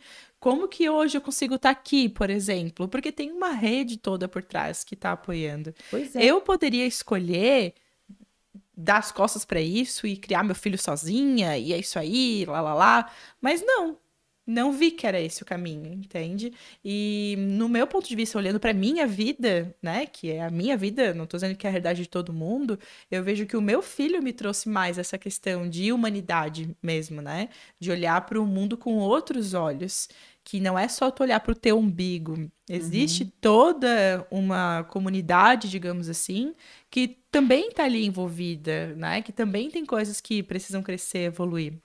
Sim, tem muita gente que não tem esse ponto de vista, tem muita gente que vai para um outro lado, que não é legal, mas ao mesmo tempo também tem muita gente que faz esse movimento bacana, né? E a gente tem que escolher para onde olhar e aonde a gente quer viver. É verdade, se posicionar, né? Se posicionar. Na vida. Ah, porque não consigo fazer isso. Ah, porque eu não consigo fazer aquilo. Ah, porque tá difícil. Cara, se tu acreditar que tá difícil, tá difícil, tens razão. Mas se tu acreditar que tá fácil, tu também tem razão. Também tá fácil. Também as coisas podem acontecer. É porque não dá pra ter tudo, né? A gente Não. tem que abrir mão de algumas coisas pra fazer outras, né? São as escolhas, né? E tá tudo bem? E tá tudo bem. Sem culpa. Não. É, é aquela velha história, eu já falei aqui algumas vezes, a, a- a célebre frase que as mães e pais tentam. Elas, a gente erra tentando acertar. E é, e é assim que vai ser sempre. Sim. Ninguém é Eu perfeito. tava até conversando esse final de semana com minha mãe e eu falei pra ela, cara, eu não tenho pretensão nenhuma de não traumatizar meu filho. Eu vou dar o meu melhor todos os dias, mas eu não tenho pretensão nenhuma de achar que meu filho vai crescer sem trauma vindo de mim. Porque eu sei que eu vou traumatizar A ele. gente não é super mulher como a gente gostaria. Exato. Ninguém é super homem, super mulher. Exato. Todo o santo dia eu tô dando o melhor de mim, eu tô dando tudo de mim pra ele. Se tem alguém na vida, no mundo, que recebeu tudo de mim e que recebe e vai continuar recebendo, é ele. Mas eu tenho certeza absoluta que eu vou traumatizar ele, mesmo assim, entende? E faz parte Ai, da vida. não fala essa palavra traumatizar, que é muito forte. É forte, é forte, A gente mas... machuca os filhos sem perceber. Isso, isso, esse é o ponto. E, é e o assim, não é ponto. por mal. Não porque é a gente normal. é, porque é muito tênue assim a coisa, é muito é muito tem coisas que são muito como a Tyra no outro podcast a gente estava falando, ela disse assim, por exemplo, você tá lá na cozinha, tá com a comida no fogo. Você não pode sair dali naquele momento, e a criança vem te Sim. chamar para dar uma atenção e você diz, filho, eu não posso agora que a mamãe tá aqui. Por mais que você fale com o maior carinho do mundo, ele vai se sentir rejeitado. É isso aí. Porque a visão dele ali, a cabecinha dele, que a gente falou, não tem filtro, né? Então, são coisas que vão acontecer. E não- e realmente, a gente não pode se culpar. É diferente, né? Tem, a gente sabe que tem casos de mães que são realmente, né? Pais que não deveriam ser, né? Sim, Infelizmente. Mas é, o mundo é assim. sim, exato. Tem de tudo. E de alguma forma, cada um de nós tá aqui pra viver um processo que a gente precisa viver, assim, né? E a beleza da Lana, como é que, como é que faz? Que hora que você faz isso? Que você se cuida, guria? Vou dizer que isso foi Consegue? uma outra coisa que a pandemia trouxe na minha vida. Porque eu ir para um salão não ia, fazer a unha não fazia, fazer o cabelo não fazia, comprar roupa, tipo roupa estilosa, etc, não fazia. Minha mãe esses dias teve coragem de dizer que minhas roupas eram uns trapos. Gente, coisa de mãe, né? Mãe tem mania de de falar mãe. isso, gente. Não, mas minha mãe nunca me falou isso. Ela, A minha já falou. ela só falou isso depois que eu comecei a me arrumar um pouco melhor, digamos É, assim. faz tempo que ela falou, tá, gente? Foi agora. Agora ela fala isso pra minha filha. Oh, Deus. Faz parte, né? Mas sim, comecei a me cuidar bastante. Eu tinha muito uma crença de que se tu era bonita por fora, tu era burra. E se tu era inteligente, tu tinha que ser feia, Eita. Que Ridículo. ruim. né? Uma frase forte também, mas eu sei que é errado pensar isso. Mas a gente Mas também... era o que eu pensava. muitas, muitas coisas sendo bombardeadas na Isso. nossa mente aí, diariamente, né? Exato. Então, por muito tempo eu tive dificuldade de me arrumar porque eu queria ser inteligente, né? Não queria ser a gostosa arrumada, eu queria ser inteligente. Hoje eu quero ser as duas. cada vez mais inteligente, cada Até vez porque mais. se você é uma mulher inteligente, né? Você sabe que você precisa estar bem arrumada. Exato, exatamente. Poxa vida. Exatamente. E aí comecei esse movimento todo, botar as unhas, pintar o cabelo, né? Fazer, Fazer várias experiências, né? Várias experiências, Sim. né? Sim. E me testando nesse caminho também. É, já vai pra personalidade a camaleoa, né? Aham. Que ela tá loira aí, dois anos loira, o outro Sim. ruiva, daqui a pouco sabe Deus que cor. Ó, você cuidado aí com essas cores de cabelo, que É, até azul eu já então. passei no meu, hein? É, não sei se eu chego nesse ponto, pode ser? É, Mas isso foi na adolescência, tá? Entendi. É mais fácil de acontecer. Embora tava uma tendência bem grande aí, tá? Sim. Pra cabelos pinks. É, e tudo então, mais, eu né? acho muito bonito. Não em mim, por Também enquanto. não. Mas eu acho muito bonito. É interessante. Né? Mas eu tenho feito mais esse movimento de cuidar do externo. E esse movimento todo começou de cuidar de fora, porque também era uma forma de eu cuidar do que tá dentro, assim, sabe? Então, a minha visão era de que isso eram coisas superficiais. Hoje não, hoje eu tenho uma visão completamente diferente sobre isso. Eu preciso me olhar no espelho e gostar do que eu tô vendo, e isso vai me impactar no trabalho, com meu filho, com a minha família, vai Com impactar certeza. em tudo, entende? Então, quando eu começo a ver que eu tô num movimento de querer voltar àquela lana de certa forma, eu, epa, peraí, vem pra cá, Laninha, né? Dá um colinho pra Lana. Inclusive, essa tatuagem aqui, acho que não vai dar pra mostrar aqui, mas eu tenho uma tatuagem aqui no meu braço que eu fiz em dezembro do ano passado, que tá escrito self-love, amor próprio, e é uma mulher é, que tá se abraçando, né? Essa, essa é a tatuagem. Exatamente como uma lembrança para eu sempre que olhar pra cá, lembrar Cuida- de mim mesma, que se eu tenho que acolher, me né? cuidar. E, de certa forma, eu também gostei do lugar que eu coloquei aqui, porque na terapia fala muito de tu colocar a tua criança no braço. colo, né? Aham. Então, tipo assim, eu também às vezes eu faço movimento de, tipo, me abraçar, digamos assim. E isso me fortalece muito. E é um movimento de fora, é um movimento de dentro, é um movimento de todos os lados, né? Tudo fortalece. Eu ia fazer uma pergunta agora, nada a ver com o que a gente tá falando. Então, faça. Eu ia perguntar das 10, mas acho que 10 é muita coisa, embora não deve ser, deve ter bastante, mas enfim. É, o que que você citaria como as cinco piores coisas que acontecem na internet hoje? Ah, sim. É, Te deixa de cabelo em pé, você fala, meu Deus. Sim. Eu vejo que tem muitas, tipo, esses desafios muito loucos que as crianças saem fazendo, baleia azul, sei lá, mas o quê, né? E é até difícil entrar na minha cabeça como que isso acontece, sabe? Então isso é uma coisa que me revolta muito e que me dói a alma, né? Saber disso. Tá, esse negócio da baleia azul tá acontecendo ainda Não, bastante? não, não, mas eu digo, volta e meia tem alguma Aparece coisa alguma nesse coisa. sentido, Sim. né? E eu me preocupo muito, ainda mais agora que eu tenho um Sim, filho. É que você falou, eu já né? lembrei da Sara, e enfim, né? Que também adora um celular. Exato. E aí tem muito também essa questão do quanto as crianças terem acesso a tanta informação no mundo online acelera a vida delas também, Uhum. em vários pontos, né? Em sexualidade, em conhecimento em relação à vida e, de certa forma, dependendo do contato, talvez até roubar a infância, uma fase tão importante na vida, no desenvolvimento. Por isso que é bom a gente De uma- preservar, né? Ex- exato, de uma criança. Então, eu vejo hoje em dia que tem muitos pais que deixam o filho ali navegar na internet do jeito dele, digamos assim, não acompanha, não sabe o que tá acontecendo. E aí dá merda, É né? verdade. Então, eu sei que é difícil lidar com essa situação. Hoje eu não vivo essa realidade ainda, mas é um ponto que eu vejo com muita atenção, assim, sabe? É, que a, a informação está disponível para todo mundo, inclusive para as crianças, que podem ter acesso à informação cedo que pode impactar na vida como um todo Oh, né?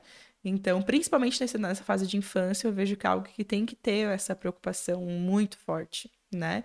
O vício com o celular, então, eu, por exemplo, tenho dois irmãos que hoje eles têm em média 18 anos, né? 18, 17. Um, um 18, outro 17. Quando eles estavam lá nos 12 anos, digamos assim, eu comecei a ir pra lá, na casa do meu pai, e eu não conversava com eles. Eles estavam sentados na mesa no celular, com fone de ouvido, vixe. entende? Então, Mundo paralelo. mundo paralelo. E sabe-se lá fazendo o quê? E essa não era a realidade exclusiva deles, era a realidade de todo mundo na idade deles. E é a realidade de muitas crianças, adolescentes hoje em dia, né? Então, isso é algo que me preocupa muito, porque a tecnologia, ela é importante, não tem como, no meu ponto de vista, não tem como a criança viver no meio da natureza, sem contato com a tecnologia, etc. Tem que ter, sim, esse contato com a tecnologia, mas entre 8 e 80 tem o meio do caminho, É. né? Então, hoje, isso é algo que me preocupa muito. Outra coisa que me preocupa muito é discursos que as pessoas saem repetindo sem se questionar Uhum. né? E isso em diversas áreas, isso em todas as idades.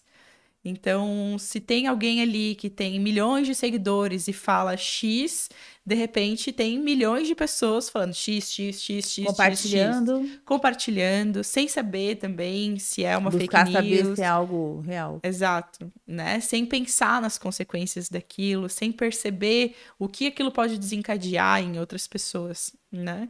Então eu também vejo isso como um grande algo negativo, problema ruim. dentro do mundo digital.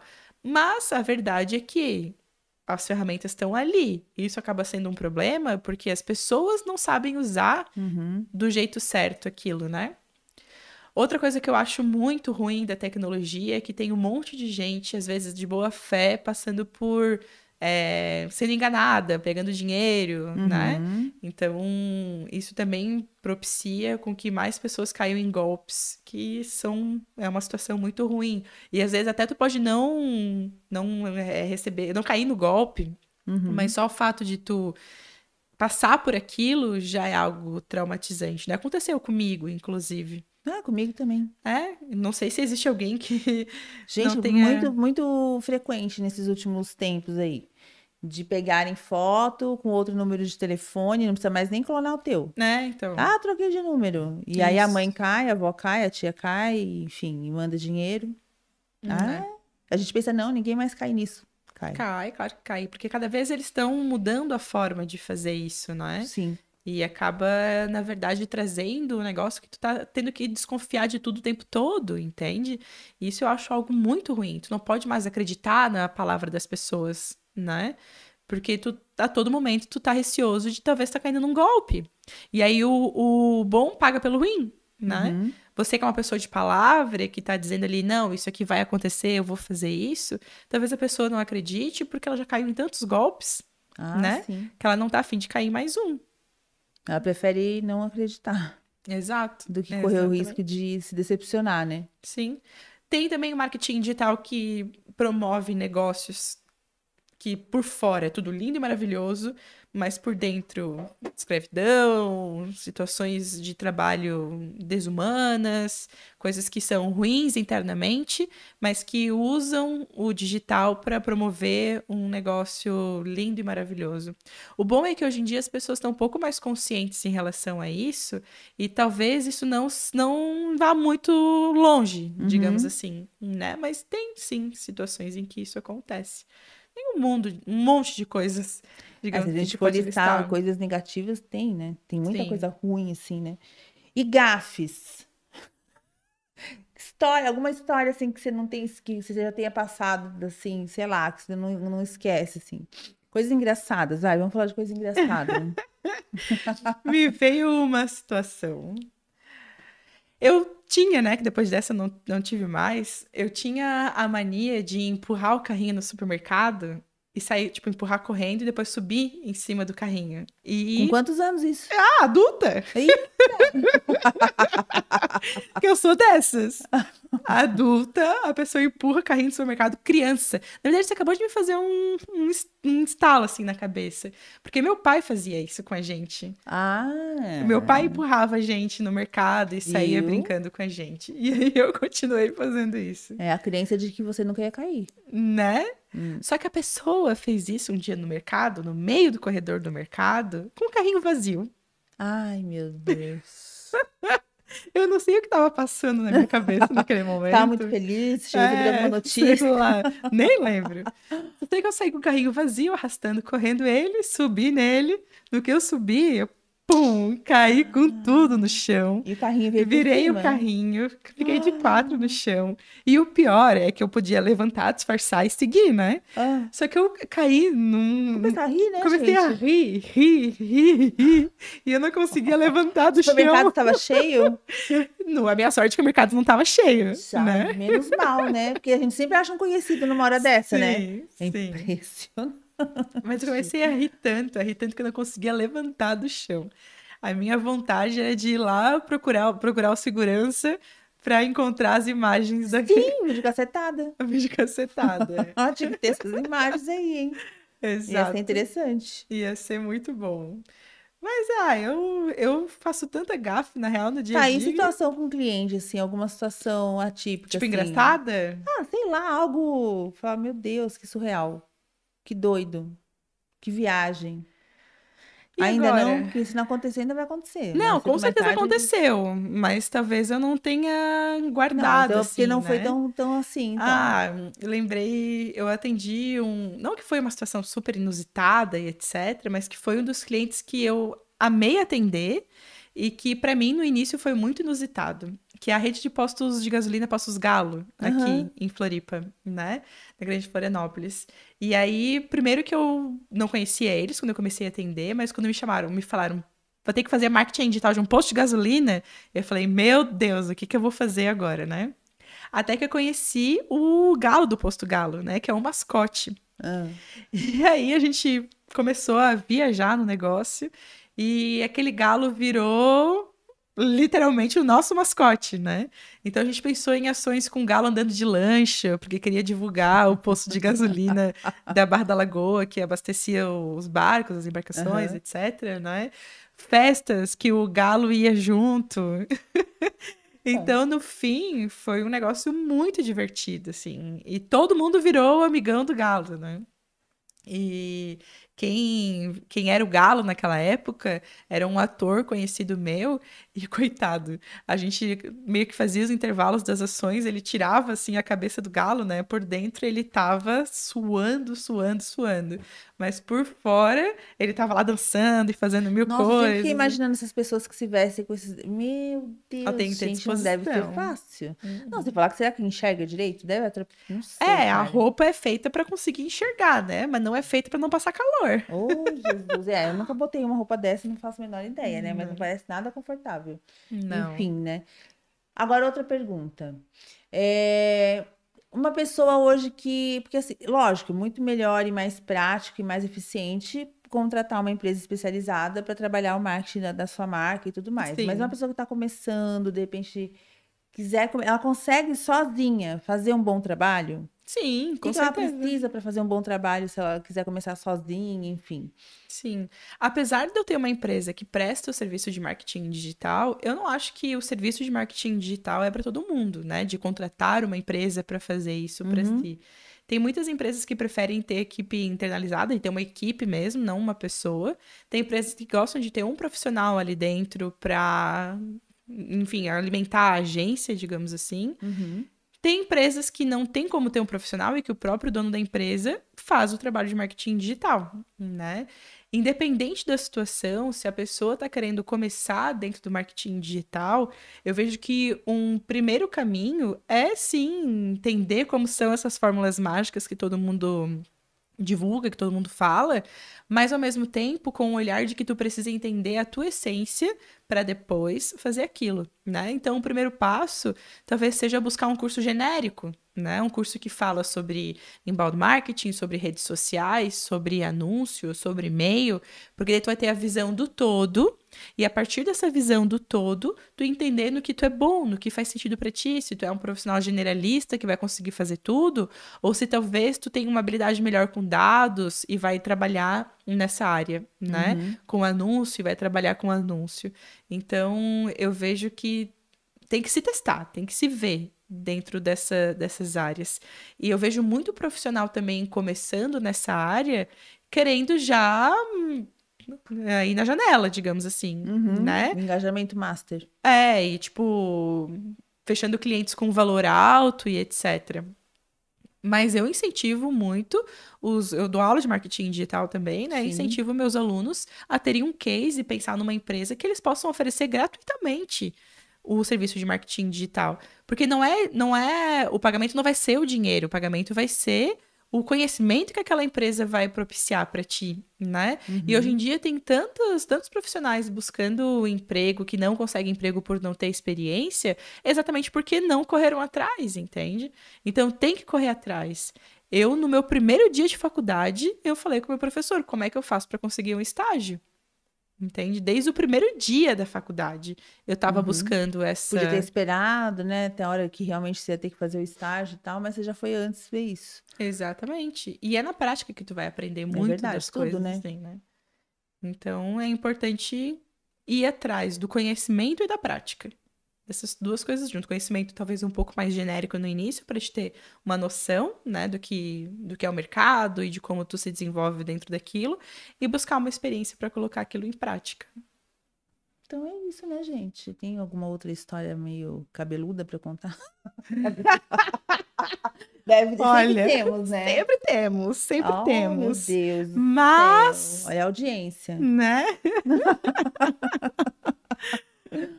A gente pode deixar para os bastidores, né? Sim, sim, não chegamos nesse ponto ainda aqui, Né? né? De coisas polêmicas. Fico só imaginando, né? A hora que eu trouxer alguém bem polêmico. Ah, sim. Que aí a gente tem que ser imparcial nessa hora, né? Sim. Temos perguntas? Hum, ninguém está curioso para saber? Bom, gente, assim, podcast está no início, né? É, espero, no início que eu digo assim, né? Estamos tes- testando, Sim. ver o que, que rola, enfim. Tem muita coisa ainda para vir pela frente. É, eu acho, assim, muito legal ver que as pessoas estão se abrindo mais para essa questão do, do digital Sim. né, e, e se de- tentando, né, realmente aprender. Eu tenho um exemplo dentro de casa, por exemplo, a minha filha, gente, que é mais nova do que eu, né, a preguiça que ela tinha de, quer dizer, não tinha preguiça nenhuma de mexer no celular, mas de fazer a parte profissional, né, que é Sim. diferente, estar ali na rede social futricando e Sim, tudo mais e trabalhando, né? Hoje eu já vejo que ela se interessa um pouquinho mais, que ela viu que realmente é importante, então ela pede ajuda, ela vai atrás, ela vê e ela vai percebendo a diferença conforme vai mexendo, né? Porque não tem outra forma de você movimentar o teu, a tua marca, o teu negócio, se não for por ali, né? Sim. O boca a boca ajuda? Ajuda, mas até isso não vem mais fisicamente com facilidade, né? Sim. E às vezes eu vejo mulheres com talentos fazendo coisas assim super bacanas. Esses dias mesmo eu tive uma cliente aqui que ela tem uma habilidade manual para fazer. Ela fez a máscara em conjunto com uma faixa, mas ficou muito legal. E fora outras coisas que ela me mostrou, eu falei assim: menina, onde é que você vende isso? Ah, para as amigas. Eu falei assim: como assim? Mas você não Sim. tem um Instagram, alguma coisa que você falou? Ah, tem o meu lá, mas eu tenho um. Gente, eu falei assim: não, peraí, né? E ela tá uma pessoa que tá vivendo um momento difícil da vida, tá triste, depressiva. Olha só que, que porta aberta boa para ela entrar para dar uma guinada na vida dela, né? Sim. Porque querendo ou não, acaba até sendo uma terapia você poder focar em outras coisas desse tipo, né? Com certeza. Isso é uma coisa boa que a internet traz pra gente hoje também. Então, é. Eu mesma agora me envolvi esses, esses tempos mexendo com arte, com coisa, né? Que não é, minha, não é pra eu fazer isso, mas eu tô gostando. Aprendi a fazer aí o outro ele fica bravo comigo. mas eu curti, entendeu? Assim, é, é tes- é testar nossas habilidades até onde vai, né? Sim. É um exercício, assim, pra, pra gente. Mas, enfim, é isso, gente. Espero que vocês tenham gostado aqui da nossa conversa. é, que tenha trazido para vocês aí alguma, alguma identificação, que o objetivo nosso aqui, a gente sabe que é um público que está sendo construído bem eclético, porque cada mulher que vem aqui tem uma experiência de vida diferente, uma, uma história diferente para contar. É, não vai ser com todo mundo que vai se identificar, vão ter outras pessoas, enfim. E tragam mais. Aqui o pessoal tem preguiça de entrar ao vivo, gente. O que, que você acha dessas lives de hoje? Você acha que ainda vale a pena? Sim, com certeza, vale a pena. A questão é que tem que criar o público, tem que ter um, enfim, criar esse público para que ele crie o hábito de acompanhar, né? Vai acontecer que vai ter pessoas que vão ver num dia, numa semana, outra no outro, e conforme tu vai construindo o público, isso vai melhorando, vai aumentando o engajamento, etc. É, eu sou uma pessoa que eu entro no ao vivo. Sim, Quem sou eu para? Né? Eu gosto de ver depois. sim, muita gente vê depois. vendo depois. E aí muita gente vai lá, tá hum, fazendo faxina na casa, lavando a louça, fazendo alguma outra coisa, e escuta, né, o, o conteúdo e Sim. acompanha de alguma Porque a forma. vantagem do ao vivo é você poder interagir naquele Sim. momento, né? E poder fazer perguntas. Mas hoje até depois você consegue fazer, não é a mesma coisa, né? Porque aí a Sim. Alana não vai estar presencialmente aqui para responder, por exemplo. Mas Sim. tem, né? Enfim. Mas vou aproveitar o gancho para dizer que eu tô disponível, Ah, né? tá vendo? Mano, tá vendo, gente? Ela vai estar disponível, tá? É só Né? entrar no Instagram. Exato. Tu já tem canal no YouTube? Hum, Tenho, mas assim, não, não posto. Tem coisas minhas. Ah, aí Ok. então. se quiser, Fuça, fuça. se quiser rir de mim, acessa o meu canal no YouTube. Ih, pronto. É porque não é um canal no YouTube que eu realmente alimento, né? Sim. Mas na minha época da faculdade, em 2008, né? 2000, 2008, se não me engano, eu apresentava um, um quadro dentro de um programa da RIC que passava a nível estadual e foi um dos primeiros grandes desafios da minha carreira. E alguns desses vídeos eu vou entrar. estão lá no YouTube. Curiosa. Inclusive, tem lá vídeo de quando eu pulei de trapézio no circo Deus, também. Até isso. Até isso. E foi assim, ó, uma coisa de louco. Inesquecível. Inesquecível. Inclusive, a galera que tava filmando no próprio vídeo, eles. pra vocês terem ideia do que a Lana fez no vídeo. Nossa, ainda bem que na minha época de adolescente, muitas das coisas que eu fiz, assim, né, que hoje eu teria vergonha, foram gravadas em, em fitas cassetes. Né? E que, com, que o tempo destruiu, graças, glórias Sim. a Deus, porque, né, então nem sei, acabou, né? Se Sim. fosse hoje em dia, hoje em dia acabou. Essa era hoje de, de internet, é, minha filha gravou, tá postou, lá disponível. tá lá. Pessoa Exatamente. evoluiu, é outra pessoa, tá, tá lá, lá. Nossa, pra queimar o filme dela, né, gente? Tá lá. Coisa louca. E eu vou aproveitar também para chamar, agora no meu link da bio, nesse exato momento, tá a nossa live. Mas agora depois eu vou tirar e vou voltar a colocar o meu link do Linktree. E lá tem um curso de mídias sociais, de redes sociais, gratuito pra galera acompanhar também, Olha quiser aprender um pouco mais então. sobre isso. Sim. É bem legal. Tem muita gente que precisa. Né? E meu Instagram tá à disposição também. Com certeza, pra... gente. Meu Instagram é Alana Kern, meu nome. É Esse só nome chamar lá. Lindo, chique, fino, que só ela tem. eu, ainda, eu né? entendi que não é um sobrenome, mas virou, né? É, é um sobrenome, na verdade, né? Só no, mas ele minha, é um nome meu registro, próprio. Ele é um nome próprio, mas é o sobrenome da minha avó. Tipo Estela Mares. É, isso. Ana Paula. Uhum. Tipo assim. Exato. É, não, mas eu já vi alguns, alguns sobrenomes que parecem nome, nomes próprios. Sim. Enfim. Então é isso, pessoal. Ficamos por aqui e nos vemos na próxima segunda-feira com a nossa próxima entrevistada, que eu ainda não sei quem será. Quer dizer, eu sei, mas eu não vou falar. Se você tá de dieta, não te aconselho a assistir. Eita. E eu tô ferrada. Mas ali eu vou testar minha perseverança. Enfim, é isso, gente. Olha. Beijo para vocês. Espero que vocês tenham gostado. E nos vemos lá. Obrigada, pessoal. Elas por elas. É isso aí. Meu marido tá grog ainda.